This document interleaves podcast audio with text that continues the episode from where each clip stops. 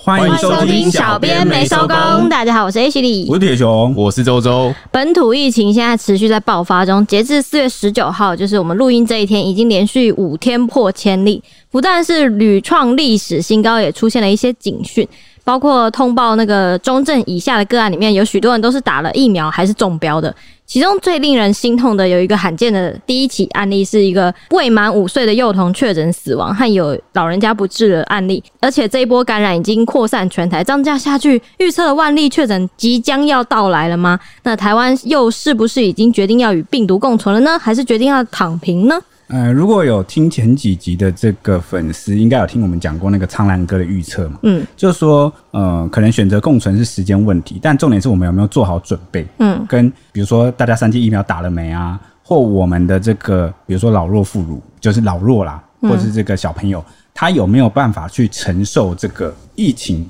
共存的这个阵痛期？对啊因，为小朋友都没有打疫苗，对啊不对所以近来还有一个话题就是说，要不要呃小朋友的疫苗什么时候采购到？对然后怎么开放，怎么打？嗯那 OK，我们先带大家来回顾一下现在的状况，因为现在的状况就是这波疫情其实从四月十五号啊就开始正式走入了高峰，本土病例啊首度单日破千例，那自此之后到现在都没有停过，没有。听过。对，因为我们就是录录音截至这个录音时间，今天十十九号，对，是四月十九号，现在四月二十号凌晨了啦哈、那呃，今天都还是创新高的状态。每一天都在创新高。每天都没错在没错破新高。那到今天为止，已经连续五天破千了，而且四月十九号的时候啊，就是今天我们录影的时间，还来到了一千六百二十六例哦，只剩下这个金门维持加零了。嗯，就是还没有确诊的数字。也就是说，病毒其实 Omicron 已经快速的扩散到全国二十一县市，而且其中又以新北市是最多的啊。初步统计至少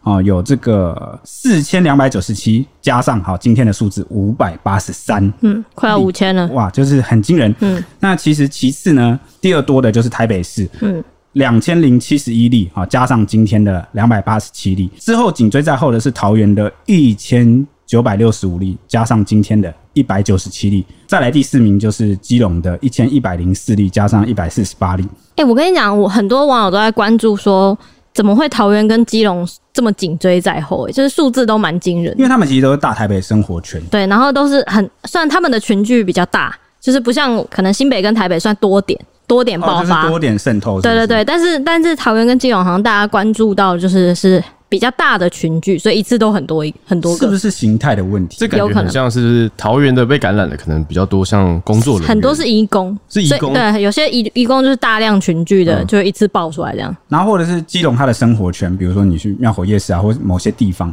它是基隆人嗯比较集中吧可能或者是它要转运，因为比如说大台北生活圈，你要到台北去上班上课的话，嗯，你你就会比如说你都都一定要去什么转运站啊，嗯或是你一定有什么必经的路线啊，如果你是通勤族的话。或者是跟你家里住几个人有关，可能基隆对对对人可能是家族比较多的。对，因为我看这个基隆目前的这个足迹，大部分其实都在餐厅，哎，都是吃的，嗯，好、吃的比较因多为。吃的一定会把口罩脱下来。对 我前几天有接到简讯，但是只是说我跟确诊者足迹有点重叠的，但也不算是完全重叠，只是在同一个楼层而已。 你那天超过分的、欸他就传过来讯息，然后跟我们说，就是哦，我收到那个咯简讯，你们小心一 点。是要小心什么？他还说，如果你们之后怎么样，就是我 害的，记得啊。我想说，哇，怎么怎么还这 么，啊他玩游戏那个杀人要记头啊！ 你怎么那么骄傲、啊？你超坏的、欸你说你说那个爆头，哎、那个叫什么？那个 triple kill 的时候，要是是谁谁谁谁必须杀了三个， 晚班的话，我应该全 杀，我应该可以全杀吧你，直接通杀。瘫 E 痪 ET 的晚对班啊欸，我直接弄死你们啊！哦这样不好、 对啊虽然说，因为我们都打完三剂疫苗，我们又是年轻族群，我们可能就是可以比较放心一点。但如果啊、呃你不是一个人住，你家中如果还有什么比较年纪大一点的长辈啊，或者是有慢性病嗯的，或者是年纪比较小的朋友哎，，对我我是自己一个人住，所以所以所以他才会这样子。啊 对对对对那如果你家里还有其他家人，就可能就是真的，我觉得要特别注意、哦嗯这个部分。对，那再来就是比较受大家注意的关键，就是这一波疫情以来，其实从时间从今年一月到四月十八号为止啊，本土病例总共有一万一千五百四十一例。好、那轻症跟无症状啊，高达了一万一千四百九十四人，占了这个比重啊，大概是九十九点六趴。好，不过也有通报四十七起的中重症的病例，那而且就是大部分人都是接种了完整接种了两剂疫苗以上，结果还是中标了。嗯，好、所以这是比较令人担心的部分。嗯，那其中中症呢是四十三个人，也就是占了零点三七趴。那解隔离的啊、哦有七人，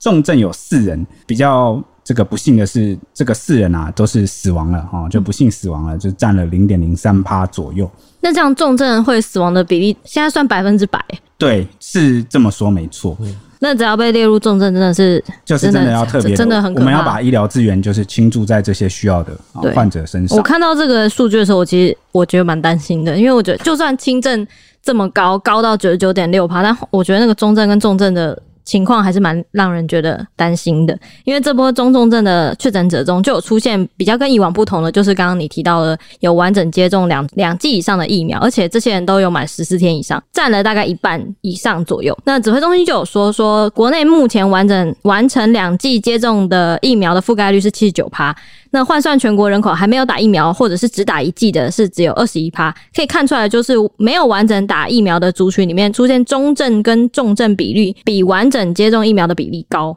算是蛮多啦。染疫之后中重症的比例确实也有也有一点差距。不过这些中症的个案中，像年龄是从现在已经拉到十岁左右了，欸十到八十，十岁到八十岁都有。一开始本来是想说都是主要集中在有慢性病啊，就是包括比较集中是心血管疾病跟高血压比较多。不过后来通报的病例就越来越年轻呢，就是一次就是一口气报了七个、十个，都是突然很年轻的趋势。而且这些二十几岁的男生，有些是有打一到三剂疫苗，其中有一个是二十多岁的男生，他打了三剂，然后还是中症，而且 X 光有出现肺炎，然后血氧浓度偏低，要插氧气鼻管。好可怕、哦。就是二十几岁，然后就突然要插氧气鼻管这样子。而且他们这些人都没有慢性病史，所以指挥中心就有说，中重症都没有达到，目前没有达到要住进加护病房的程度，病况算是稳定。不过我看起来是觉得，如果我要去插鼻管，我也会蛮担心的，想说我到底发生什么事？所以我们的态度应该是这样，就我们看待疫情啊，就是也不要说把自己搞得很忧郁，然后压力很大，然后好像我们都活在一个阴霾中。就是我们还是可以心态比较端正的去看待这件事，因为你生活还是要生活啊、哦我们不要说太过松懈，然后该注意的东西还是要注意。但是，因为我看有些人好像一直看到这个疫情的新闻，有没有？他压力很大，就觉得啊，好像我出去也不敢干嘛，然后什么也不敢干嘛，应应该是不用到这个地步了。嗯，对不对？因为哦，之前也分析过说，omicron 的这个毒性啊是比较低的。相对低蛮多对的。但但我可以分享一个，就是我弟他的朋友，然后也是在上个礼拜大概确诊，然后他就说他就是突然晚上，然后就是发烧，然后就是送医，然后气胸，啊，那后你等下你弟朋友比那不就比我们小？对年纪比我们应小该不大、啊而且他也有打疫苗，哇塞，就是很突然就发生这种事情，然后就是会觉得说最近的疫情其实我觉得也是蛮捉摸不定的啦，嗯，对对啊，但就是呃我们就做我们能够做的，然后把这个预防的措施跟资源尽量去，我们去保护那个比较没有就是免疫力的人，嗯，对不对？就是嗯像像比如说呃，我我可能就会特别注意，比如说假设假设我家中有长辈哦，我就回去又尽量不跟他们接触。嗯然后甚至是我跟他共处一室，我在客厅的时候，嗯哼我还会戴口罩、欸，而且我不会跟他靠很近哦，我会靠蛮远的。然后我我对啊，因为如果你感染，你搞不好是无症状者，因为对你对哎身对体很对好。因为对我我身体其实还不错。然后但这样的我话，打其实三是你阿妈戴口罩会比较好吧？对，那还好，就是也不就老是说老人家呼吸，对啊 老人家呼吸其实不太顺畅，哦嗯所以我自己反而是我要去尽到保护我家人的责任。那比较好的一点就是你知道怎样吗？就是因为我跟他日夜是颠倒。啊哈然哈，后我跟我家人的交集很 少啊、哦，就是对呃，你这样就间接透露，其实我们跟我们自己的家人都没什么在接触，这样是现在啊就是这为什样。么？我之前想讲说什么，这样总好像讲的好像是我另类的好 处。我回家之后就关起门来，嗯，好、就是不要跟我家人接触。嗯然后而且我家我自己房间有备很多酒精，我觉得动不动就喷喷啊、擦擦，然后去洗手啊，然后什么，尽量就是我吃饭也不会跟我家人一起吃，嗯哼哼，所以我觉得这是一个比较积极的方式。那自主隔离，得哦，对啊，你已居经在家，提前对啊，你已经居家自主隔离体验了了。对啊，对啊，对啊，就是，所以我我这个我跟你讲，我这个人特别不怕什么，万一哪一天要被锁在家里很多天，什么你已经习惯了是不我是，已经习惯了啊、嗯我就是常一个人啊，就是我们都习惯了吧？对啊，对啊，对啊对啊，这个那我难们不倒就吸血鬼啊，嗯，对，对啊。 OK 啊，只是要提醒听众啊，好吧，嗯好不好？就是注意一下自己的家人的状况。嗯好，那消息引发讨论啊，这个这件事情，然后 PPT 就有八卦版就有网友他们发文就是问卦，他们就是说，哎、小感冒似乎越来越严重，今天新增的都有打疫苗，而且五个都没有慢性病史，到底疫苗能不能防重症呢？他说打了疫苗最多是中症吗？让我们继续看下去。然后就是他有发这个文章，那底下网友就留言就说：“哎、这只是刚开始。”然后说中症在国外到底是哪种严重啊？然后说打疫苗根本就没有用，中正是傻小， 然后说都是打了一至三剂的，怕，然后说所以打疫苗到底要干嘛？还是说防重症不防中症？然后说如果打疫苗还是要很小心避免感染，那打个 屁！然什后么意思？他们到底在想什么？所以是觉得疫苗可以直接我无我我觉得是这样啊，免疫的意思吗？就是这个会有点牵涉到幸存者偏差。嗯哦，你你没有事，你会以为说嗯应应该是我自己免疫力很好吧？哦，嗯殊不知其实疫苗救了你，哦有可能。有可那能，你有是可说你是能。说那些轻症患者，他们可能都是因为打了疫苗才变轻症？，对，那因为你这个东西，这个是比较我们也没办法去溯源或追溯说到底是什么东西起的效用。对但是啊、呃它有没有一定的保护力，或者是它有没有一定的啊？这个是你要讲求科学证据的，科学就是这样实证嘛。嗯那至于为什么有些人他这个打了疫苗，结果呢还是变成中重症，这个有很多可能性。第一个哦，可能他体质。这个很难讲。那第二个部分是你就算打过疫苗啊，你你免疫力很差啊，你都没有在，你好好生休活息很随便啊，然后你作息本来就呃很很差，或者是你饮食怎么样，或者是你你 就种不要种指 我，不要乱指。我是这样在座我的不要，各我不位就要是，我打不要完。疫苗，你还是要保护自己，你还是要保持自己的好健康的状状态那。明明这个不管是国内外，很多医生或是呃不管怎么样，他们都有一直在提倡说，你还是要保持好你的免疫力，你要好好休息，好好怎么样。否则，就算你打了疫苗，你还是有可能自己先把自己搞垮 了。哦，对，好惨，这个有很多淡书哦，也不要说不要去鼓吹说这个打疫苗没有用，因为你可能没有用，或者是打疫苗没有每个人的用，还状能况还不一样能怎样？还能做什么？完全没有啊就是没有东西可以做健了。康啊防疫法，就是健康防疫是一定要，对啊嗯就是积极的去做我们能你说每天锻炼自己的，就是增加免疫力啊。啊，对啊，对啊，嗯是个方式。也有网友就说啊，中症是什么症状？只听过轻症跟重症，然后甚至狂酸说是死中度不够啊，共存仔小感冒， 共存仔会说是小感冒，那疫苗仔会说是防重症，然后说不就一堆打疫苗，我天下无敌的共存绝亲吗？结果现在都在吸吸氧，因为他在讲那个哦插鼻管那插鼻个，管哦对对对。呃，不要不要不要这不样，要这样子。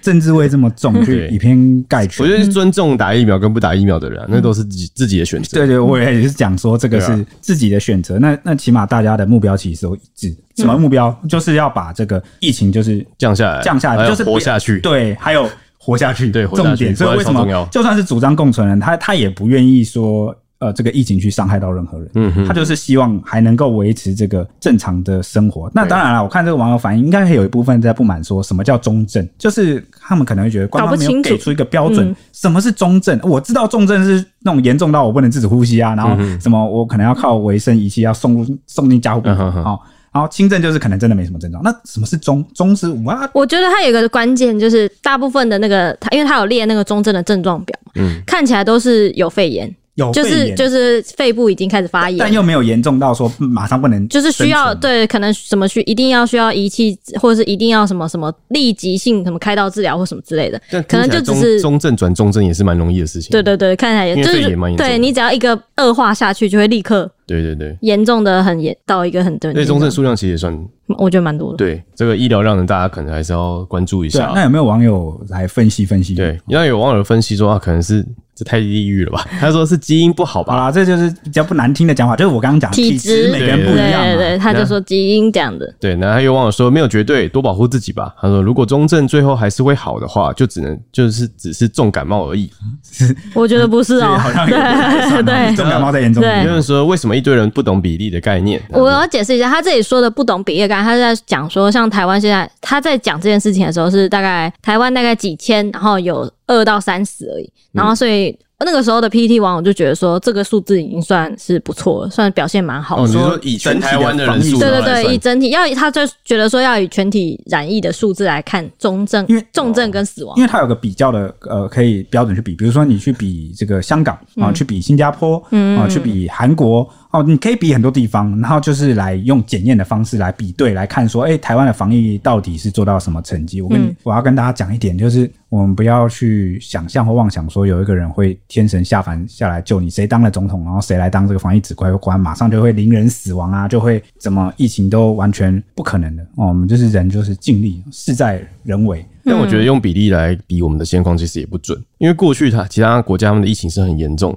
所以他们的总人口是去除以感染的就人，是周周的意思是说，我们之前不是有那个全世界有流行其他的变种嘛，对啊，就是什么呃 Delta、Alpha，嗯嗯、那些那些其实那些国家早就已经经历过一些好几波的肆虐啊。对啊对啊对啊，然那后因为我们都是在清零的状态，所以我们现在突然起来的话，你用这个比例去看，其实没有到那么对，准。因为照理来讲，哈，照这个我们刚刚的结论推演来讲，因嗯为其他医生自己讲的哈，我们呃转述给大家，台湾可能应该是会严重一点。比起其他国家的这个 Omicron 的状况的话，因为我们前面都一直维持清零嗯嘛，而且我们真的控制的很好，那不像其他国家，他们前面几波就已经有一些人不幸过世，就是嗯老，一直被老入侵，就是对比较或者他们确诊都有抗体了，嗯对对对对对对对对对，所以这状况啊，一定是不能比会不一样，就是所以东西我们在比较的时候，我们要把那个脉络梳理出来。嗯好，该比的东西你要因素一起纳进来看。那平心而论，比起国外台湾，呃，截至目前为止，应该是都还可以的。但是呃，现在是一个蛮关键的转捩点，嗯哦所以接下来会之后会怎么发展，蛮对蛮很难讲很。难讲。嗯哦，所以我才跟大家讲说，我们现在还是不能掉以轻心。哦，嗯，对不管你是主张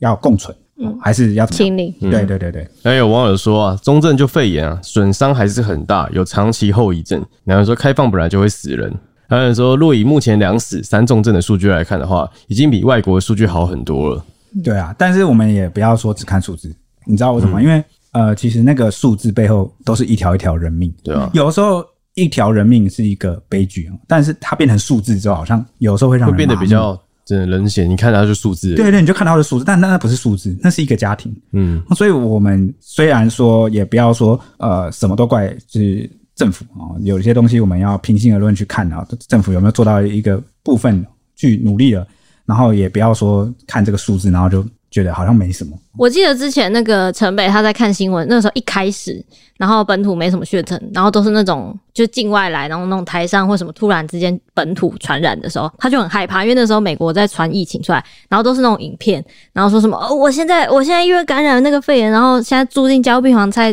在用那个呼吸管呼吸，然后我呼吸很痛苦啊，什么呼吸不到氧气，有很多影片嗯那样对，他就看到那个影片，他吓死，他说什么不管怎么样他都不能确诊，因为确诊之后他怕就是呼吸很难呼吸，这点会变成后遗症，因嗯为他们那时候呢都有说会变成后遗症嘛，他就很怕他之后呼吸都，而且他那他有在因为那个肺会纤维化。对，因为他有在，他有不良 嗜好， 所以他他会特别担心这一点。然后我那时候就想说，哦，真的耶，这这应该是最该让人担心的事情，就是后遗症，即使你会好，也不能讲说他只是重感冒。对对对，所以我的我要跟各位听众分享说，我的心情是很复杂的，因为我知道我我如果感染，哎、也不确定啊，啊、嗯我我比较大的比率的几率是影响是比较小，嗯，但是我又对于这个国内我们台湾必须要承受一些这个共存的代价，感到很怎么讲呢？我其实也是不乐见这种，我我理智上知道一定会面临但这样情的感情况上无法接受。对对对，就是我希望我们还是尽人事听天命，就是我们要把事情做好，不要说太呃太快放弃，或者是就是让他去吧，这种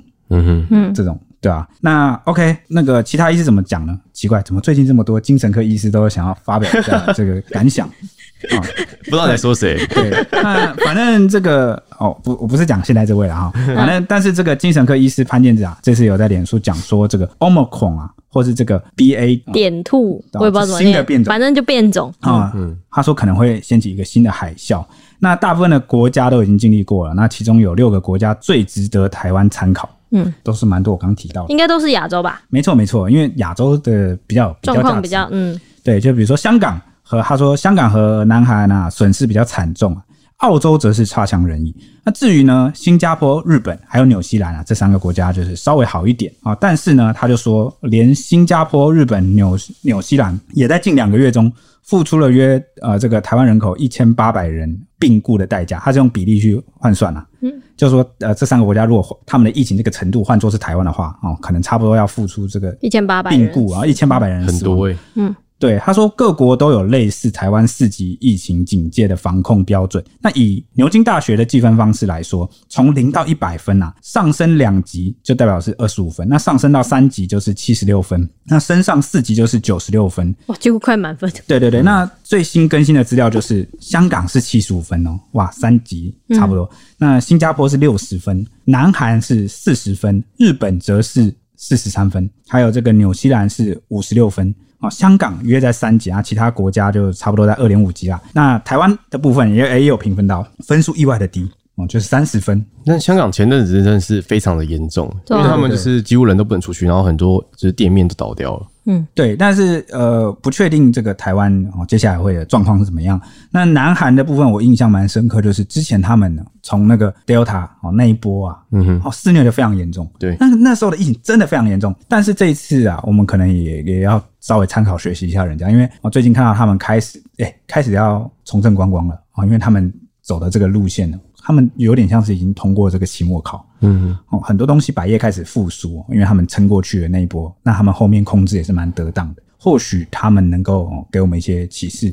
嗯其实台湾真的有算争取到一些时间了，就变得可能这样说可能不太好，但是会有有一些前车之鉴可以参考。对对对对对对对，就是你该准哎备。哦，你说我们的嗯缓冲期比较对，我长，嗯们的缓冲期比较长，因为我们有熟一下。对，这个我猜这个，我猜这可能也是啊、呃我们政府的策略哦，就是本来就是也可能有在考虑或想说，有一天可能你真的挡不住，一定会挡一不住定的啊，会共存因为因为你要跟世界村这样接轨，绝对会挡不住。对，那我能在争取来的这段时间里面，提前去准备什么？就是呃，比如说床位啊，你医疗量能的一些对旅馆啊，什么，你你你是不是都准备好了？嗯嗯，这个超前部署。我觉得每啊个人都对打两剂也差不多。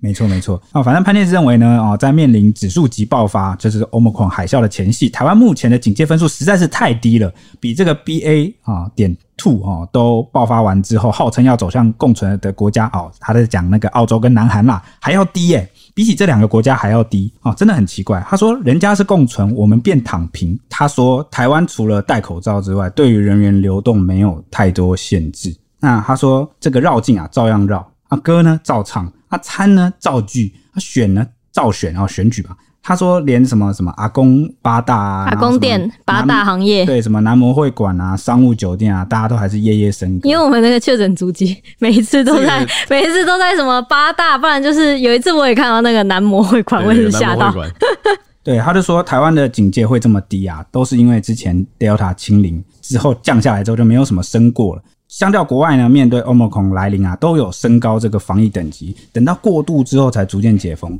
那、其中日本虽然没什么升级，但也一直到现在都有人流管制，然后大力推行在家啊、上班，也协调企业调整上下班时间，错开这个尖峰啊。他觉得这个是台湾，如果你不升级这个防控的等级的话，那你是不是应该学习看参考看嗯一日下本的方式？做一些其他的措施啊。嗯，在目前看来，台湾其实就是都 没有。对啊，看起来看起来好像没有这个打算。 对啊，台湾其实过得蛮开心的。嗯，嗯，我想说，我觉得是因为那个轻跟无症状九十九点六趴，呃我我因为我刚刚会提居家照护，是因为我我想说，他居家照护应该是不能，还是不能外出，对吧？可是确诊本来就不能外出啊。哦，对啊啊、你刚刚说确诊吗？还是隔离而已？就是居家，他居家照护的意思就是你轻症感染、无症状感染，你就是在家，那就确确诊本来就不能不外出啊能外出啊。对然啊后就只是从那个医院移到家里。对，就是医院不够对。对对，轻症都在家里。对，我是记得是这样。对啊，对啊，确诊确诊不能走。对啊，没错没错没错。好，那单日破千的那一天，就四月十五那一天，新北市有传出一个蛮不幸的消息，就是有家属就出面指控说，在竹科上班的爸爸，四月十号的时候回到新北的住处，然后和他的妻子跟小朋友接触，在四月十三号那一天，爸爸确诊了，然后家人陆续也筛检出阳性反应，尤其是他两岁的小儿子，在四月十四号一早就发高烧，然后紧急送医筛检。没想到小孩子就是要回家等报告嘛，这个期间病况越来越严重，而且是直接昏迷不醒。然后家人求助卫生单位，还有一九二，结果他们都没有人理他们，直到晚上才有救护车来把那个小朋友送医。不过当时小男童已经全身抽搐，而且入院马上就是气切插管。隔一天，家属就忍痛签署那个放弃急救的同意书。那他们很难以接受，说这个相关单位都互相踢皮球，造成小朋友延误就医，政府应该负起最大的责任。呃，后来呢，指挥中心在四月十五号的记者会上有证实说，这个新增了一起未满五岁，然后没有接种疫苗的幼童重症个案，他是出现了急性脑炎，合并多重器官异常，在加护病房目前正在使用。呼吸器治疗。当天还有另外一个死亡案例，是一个九十多岁的老阿公，他已经打满三剂疫苗咯，但他仍仍是因为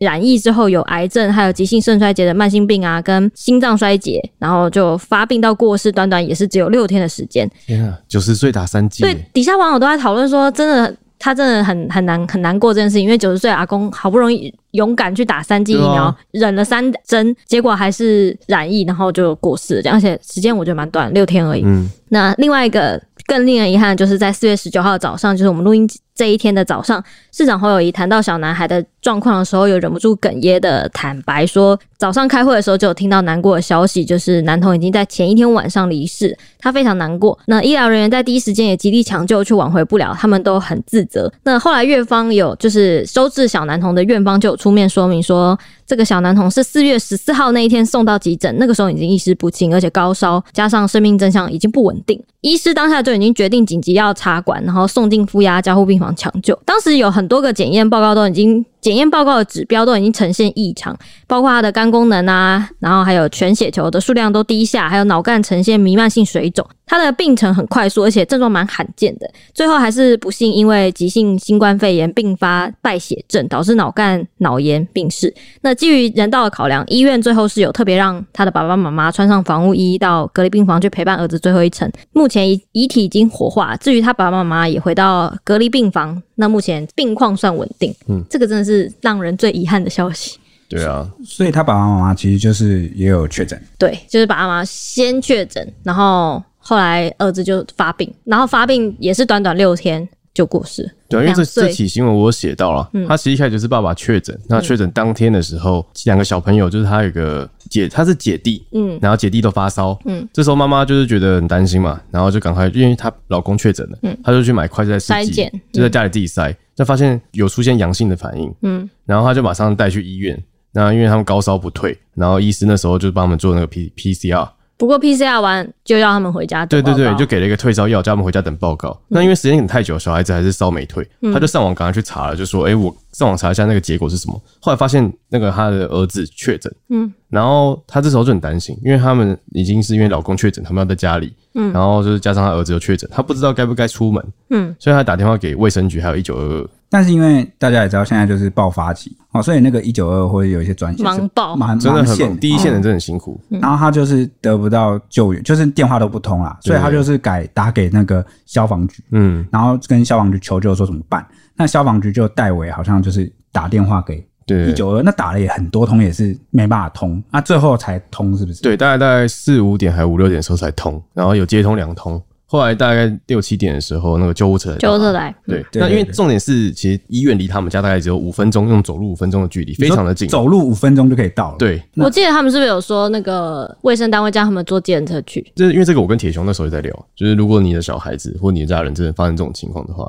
你会因为就是法规叫你不要外出，而留在家里等等待我，应该会立刻把还他是赶快送把他出去。带出去？我不管怎样都把他送出我去。所以我就跟这个周周去讨论那个可能性，就是是不是说呃，他们没有想到会就是这么这么严重对，就是小孩怎么会烧一下马上病程这么快？然后嗯因为因为他妈妈也不是医疗专嗯业，然后你看都还要上网查那个症状，他怎么可能知道说这个小孩的体内其实已经有这么多的这个异常跟病变？嗯，所以我觉得真的是料想不到啦。然后再加上习惯性就是哦，相信这个呃指我挥，对哦而且可能怕被罚吧，嗯，对啊，因为所以你这个你又确讲确对诊啊外出也可能会因为因被为罚。其实我那时候在想法是说，一般来说你发烧超过一定的时间就非常不正常，嗯你可能脑子会被烧坏，嗯，然后会对小孩子有永久性影响。这个如果是我的话，我会直接冲出去啊。嗯第二个呢，就是你觉得罚款重要还是你的家人的命重要？我觉得如果这个妈妈知道这么严重，对她小孩已经这么严，一定会带着冲出出去对嗯，但就是我觉得就是不知道。好，那截至这个，在我们录音前啊，我们录音前刚好这个指挥中心深夜有对对发对这个最新的啊条款，嗯好，就是针对如果你是居家照护，你轻症居家照护在家，对那你你如果遇到了什么紧急就医的状况，必须要紧急就医，你自己或者是你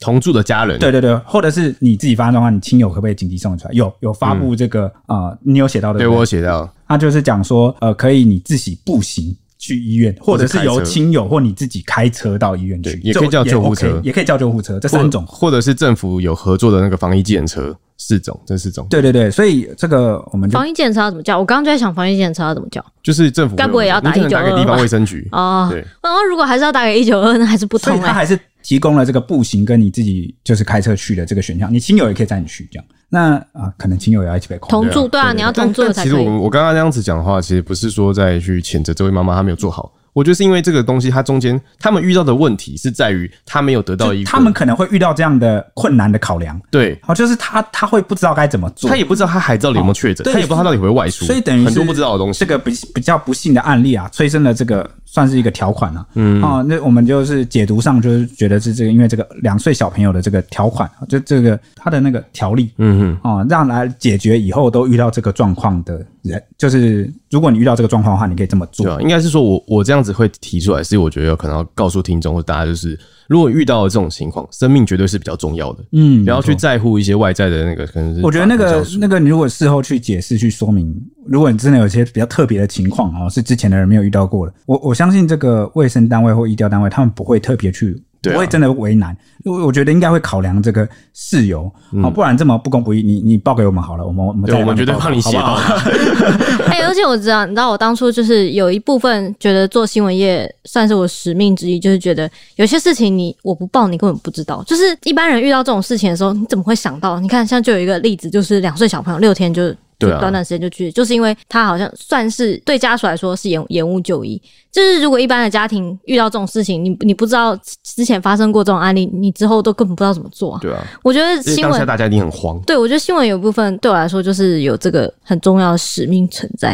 嗯，没错，嗯，好，我们继续。那指挥中心有宣布啊，四月份会维持现行的防疫措施。至于会不会升回三级警戒呢？那独立专家招明威他就认为说，现在还不用升三级。那首先他说，除了疫苗覆盖率比去年高了非常多，超过八成的民众啊都有防护力，面对以 Omicron 为主的病毒轻症，接近九十九点九趴，比去年的毒性死亡率还要低。那对已经接种疫苗的人来说，伤害力是非常的低的。最后第三点就是人民的生计也必须要照顾，加上目前还有俄乌战争，如果再走回就是完全封闭的状况啊，台湾的经济势必会雪上加霜。他认为国人可以出游啊，但要注意的有两点，第一点就是要施打两剂疫苗，这个是第一个首要的条件；第二个就要随时随身携带酒精。不过他还点出三类人不建议外出旅游，包括家中有幼童，还有医师不建议施打疫苗的族群，就是这种慢性疾病的患者，还有未施打的未施打疫苗的年长者，这这三种族群。然后也不要太过频繁的群聚，避免将病毒去传染出去。对，所以其实跟我最前面讲的一样，就是你你呃年轻族群当然是青壮年你比较 OK 啊，但是如果你要注意你家中有没有啊小朋友啊年长族群或慢性病患者，这个是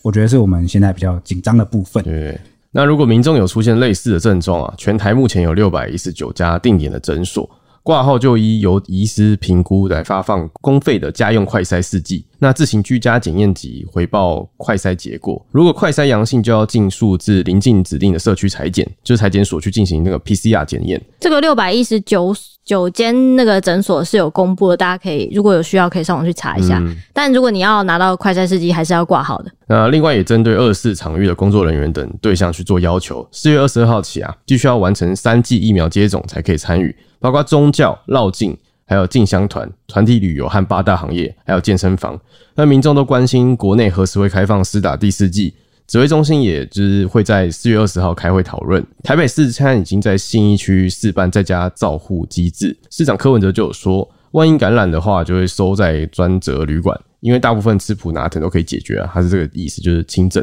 嗯，他就是意思是说，如果你是轻症的话，我们就是事班在家照护，就在、在家就好了，无症状，就是你不要去占用那个医疗资源。嗯对对对好，把这个专责旅馆或者是比较严重的什么去收到呃医院里面去。嗯，对。对，那他说少部分的话，可能有肺炎啊，或者是如果有发高烧、血氧掉的情况，才要送医院。没错，没错。嗯那除此之外呢，跟大家还要聊一个，就是最近很夯的这个防疫保单。嗯，哦，每天都每天都霸占我们网我们那个全网的点阅。没错，因为其实到现在为止已经有二十几个保单推出又下掉又修改，对对对哦一直 下就是这一发，因为疫情啊、呃某个程度上是爆发了。变化蛮快的，我对觉对对，得所以这个防疫保单 完全可能他们也没有 跟不料上想，到我，觉得他们跟不上当。初推出跟设计的时候完全就不是这个比例。因为截至大概我们是十九号嘛，然后大概十七、十八号的时候，他们就是说他们已经赔了六亿多了。哇嗯，，对真的对非常惊对，人哦，很那很可怕欸。所以这个富邦啊、和泰啊、兆丰等这个产险公司啊，全面停售防疫保单。那有产险业者就坦言说呢，确诊数上千啊，逼着各家公司的保单啊，这几天一下就逼近了啊承保的未纳量。那这个指挥中心才预估说，未来可能有数百万人确诊，所以让这些防疫保单他们就是损失率根本就是不敢想象，他们不敢想象未来会变得怎么样。你怎么笑这么开心？全部赔倒会不会很可有可怕能，欸？因为他们去年也算是很多人保嘛，对啊然后后来到手很好，年末都没事，嗯，现在就开始了，嗯那更何况这个近期的理赔潮啊，他说根本就像是未爆弹啊！第一批大量被矿列隔离的民众啊，陆续解隔离，开始申请理赔啊，好、让这些业者现在压力山大、啊，要开始面对排山倒海而来的理赔案件。那引起最多讨论的当然是和泰产险，因为大爆单呐、啊，那个官网居然塞车诶、大塞车啊！紧接而来大塞车的是，他们立即宣布啊，啊、说五月一号紧急停售。但其实现在已经好像已经停售了啦，对，因现为在它已官经网也是当掉，对对对对对对。变 相停售。啊对，那被认为这个 CP 值最高的这个防疫险呢，啊，就是一张啊要一千四百九十九元的这个保费啊，那它的提供内容是呃隔离加确诊最高赔十一万，那以及后来的隔离赔四万，确诊给五万啊，最高九万啊，这两种哦，这个都下都下架基本上你这个你算蛮多的 基本上你现在觉得很不错的都下架对，对就是了。赔赔十一万跟赔九万的这个啊、我记得和泰好像提提早下架了，对，现在应该算是我反正现在买不到啊。对对，因为他们他们虽然官网塞车完之后紧急宣布五月一号停售，但发现还是有太多人要来买对对对对了对啊，不行了不行了就停了，对，哦没有办法。没错，那反正因应这波疫情呢，也掀起了这个防疫保单的改版潮。嗯哼，那、那个金管会的保险局长施琼华啊四、月十八号的时候就有挂保证说，好、经过调查呢，目前市售的防疫保单还有五十几张哎、嗯好、只是可能理赔就没那么多。对对对，不一样的，嗯民众绝对不会买不到，哦，就是只有你不想买的。对对对 对，最后一句话是说我话自的己艺术，最后一句话是我自己讲的，不是他讲的 我知道。那另外呢，因应这个防疫政策改变呢，部分业者已经根据了现今的状况啊，进行这个呃商品的改版。那预计本周啊，啊将会有九张防疫保单再上架啊，到时候值不值得哦？再 CP 看值 O 不 OK？对你们再再看对，因决定为因为怎么样现在有一个新的好像有说，就是他们是把所有赔理赔变成说你重症，然后住到交病房，他才会理赔，哇但是理这么严赔的重金额就很多，哦啊，，算了，反正就改版嘛。大家想一下嘛，反正原本这个买这个保单啊，防疫保单本来就是为了补偿你因为疫情造成的这个损失或损失不便啊。嗯那原本会赔到这么多，原因也是以前像什么 Delta 或什么，其实因为台湾一直清零嘛，守得很好嘛。那万一有一个人，哇，你就要其为实了对你你为了那个其实就是蛮对罕你见可的能案例两个了。月没办法工作，对，就会因为你，你就要很严重的隔离，因为怕你接触到人群，就对把你丢到这个医院去啊，丢到哪里去去隔离哦，所以当然会补偿你比较多。嗯哦，但如果现在大家哇都已经推出这个轻症、无居症家啊状居什家么照护了，的有没有？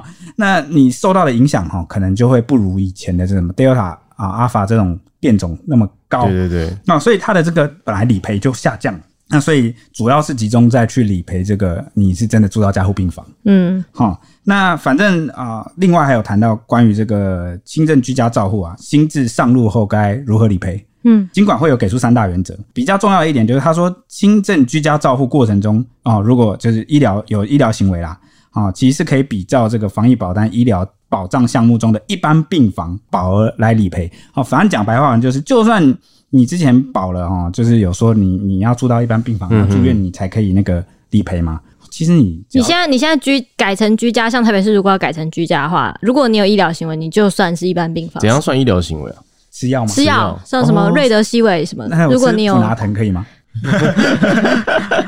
好像 不算反正啊你可以拿胃的那个什么，瑞德西对，韦然，后你吃不拿疼，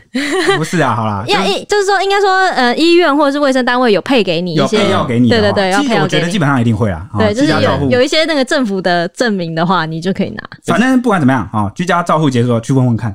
没问题对。我那个补充一下，我我那个保险朋友，然嗯后这两天他突然就私讯我说：“哎、你有没有保到我们家那个很好的那个保单？”嗯，然后我说好像没有，他说那个已经停了，但是我跟你讲，我可以偷偷帮你 用哦。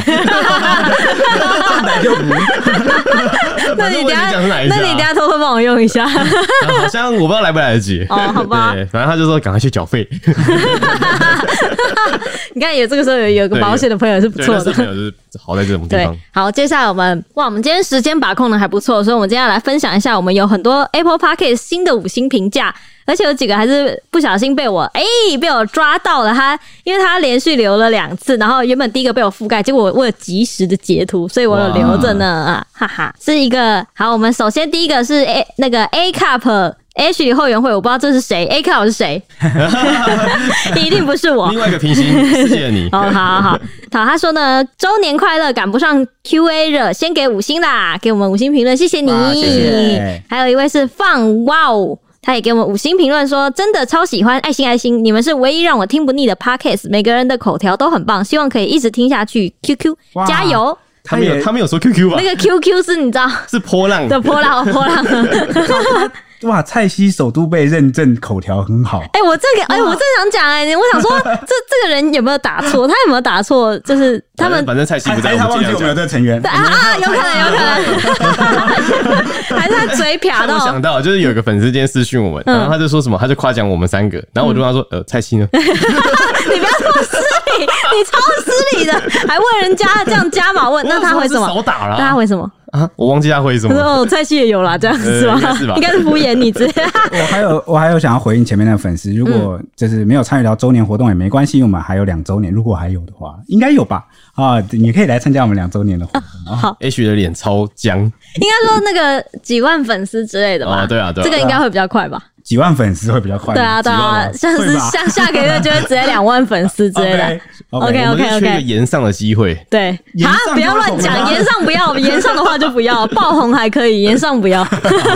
好，接下来是四舍五入三十岁的善善，他说：“恭喜恭喜，最近开了新分店，太忙啦！今天追完，首先要恭喜小编们一年啦，追了这么久，好哎爱你们的干话。我男朋友现在只要上车都习惯先开启小编没收工，这是太好的习惯了。哎，珊珊很厉害、欸，他又是老板，又是什么，还有什么？她又开分店哦、哦，对对对对对，而且我记得她之前是她员工也，员工也来啊留言对啊。哎、好好奇哦，珊珊你们是做什么的？我好奇疫一情之下还要继续开分店，对算算是猛欸哦男生还是女生呢？不知道，不知道我。们一直有个模 糊的想象。我们也 突然很想了解粉丝，因为有些粉丝常来跟我们互动，我想说，嗯，善善是怎么样的人呢？我们对好好啊奇。，很好不过奇也耶、是希望珊珊继续帮我们推广，对，啊感谢你耶了！。真的谢谢。好，接下来周周帮我念。好，下一个是 Sky 高，然后他有留五星评论，他说小心肝， 他说原来小编们是凌晨两点到三点才录音，然后剪辑，然后节目上线，五点半上线，真是一个爆肝的团队，希望小编们注意身体健康啊。然后说之前有一集铁熊提到先吃甜还是先吃咸的，他说他也是咸派。而且要先吃蛋白质，因为吃蛋白质可以减缓升糖指数，有助于减肥。啊哦， 太这个专业了吧这个是专业减肥哎、对这哎，这个真的大家可以学起来哦。对好不能先不能先吃高 GI 的，不然会小胖。心小心肝哎、。小心肝 我们都是钻石肝了吧？我们超硬的、欸不是啊，他是在叫你们两个小心肝吧我？不是叫你，牛好瘦，这样也可以是 啊，很温馨，你在那射。就是太棒了，终于有一个跟我一样是吃咸派的。没错你呃们你们啊，哎、你注意一点，，我只是爱吃甜，但是我也爱吃咸。没有你们甜咸混着吃。没有，他的意思是先后顺序啊先。咸，我也后我咸也是要先尽量先咸后甜，什么但尽期量期间忍不住的话，就会先你漱常一常口忍。不住哎、你没忍住过哎、想吃就吃啊，干嘛这么在意，对不对？嘛，对嘛，你看，你看，人生苦短的。。对，真的耶，然后下一个就是 G Cup H 后援会，耶哎嗯还是留五星，对还有留了三个表情符号。他说零四一一铁熊说想做色情养生的特辑，还说想楼爆 H 里真的色色又母汤呢。哎、这个我被断章取义了， 我是这是两个分开的对，话，哎这两个分开的话，就是我想说柔爆 H 这边，呃，我是指你不要做，你不要做动作，你小心我告你啊！这里有录影，录影存证啊。对，我们现在开始试着 录影，好危险哦、我的意思是说呢，因为 H 很欠揍，就是那时候讲话很欠揍，谢喽，所以这样哦柔爆哦这样子他的脸，哦你就这样揉一揉，然后丢掉这样 子对。对对对对。对，然后他说不可以这样对待我的女神，他说要也是他。然你后说我揉你 吗？去吧，去揉你说揉它它是不，是揉它是 OK G cup，对，然后他说，但他很期待色色的特辑。然后他说，H 常常一不小心就会讲出一些很母汤又会被延上的话，我真的觉得很棒。然后他说，永远政治正确又又举止得宜得体，实在是太给人距离感了。他说，我还是更喜欢这样的真性格、幼稚又会讲错话的女生。谢谢哦。 人家说有的时候啊，我会觉得这个年代过度要求政治正确，已经变成一种文字狱了。另外，太去期待一个完美不会犯错的人，也是很不实际的。真实的世界里，应该找不到不会犯错的人吧？只有一些不愿意认错又一直发明新名词的人吧。你根本不是明，你根本不是暗示，你是啊明示。我不知道为什么一直在感觉他好像越狱在指谁。对，然后然后说先这样，我的外送查到了，先去开门。 应该是指饮料外饮送料，啊，应该是饮料啦对五十兰吧。然后说 P.S. H 里，请把 I.G 账号寄到我的信箱，爱你。G Cup H 里爸爸 gmail.com，哎、这是不是真的他的信箱啊、有应可能该是 OK，我们团队就是有各式各样的人啊，大家都有各自有偏好的粉丝族群，对不对？嗯你看你累积的粉丝越来越多，看来大家还是喜欢真性情一点的 你。没错，你就继续讲吧，反正哎、可是我有请被收纳发，就回我来有被发现幼稚又会讲错话跟政治不正确，你我明明已经剪剪掉超多了。你已经搞不清楚这是这个是称赞还 是啊对对对，我想说我已经剪掉很多，还是被发现，看来我是没救了。 代表这是真粉丝啊，就是他已经观察到，就是观察细微你所有的那个真实情况。 so sad，我为我觉得，我为我自己觉得 so 对啊， sad。你以后可以在节目上更放开，反正铁熊都会纠正你。对啊？哈，好不想哦。反正我们所有人混在一起才是完整完美对对的对小编没收工。阴阳调和啦。哦好啊那下一个是 Sam 七二八六，他给五星，他说好听。小编们加油，努力追前面的集数中，从结巴到色色，听着小编们的进步，真的很替你们感到开心。请保持身体健康，继续给我们很棒的内容。第一次在 Podcast 留言，啊，这样第一次就给你一个掌声献给我们了你的第一次我们收下了。收下了，心满意现足，在还在色色、 啊，我心满意足的收下了。我喜欢你的第一次，在群里会好好的，什么结巴到色色，是从如上考比到毫无节操，对 不对？那哦个庐山考比，我没想到成语会用在我们身上过，从来没有想过这一天。毫无节操是指谁？你啊，完蛋了。哇，啊这一集等一下又等一下下节目之后又有一场腥风血雨。对那以上就是我们今天的节目喽。对那我们就是下一集下一见见，拜拜拜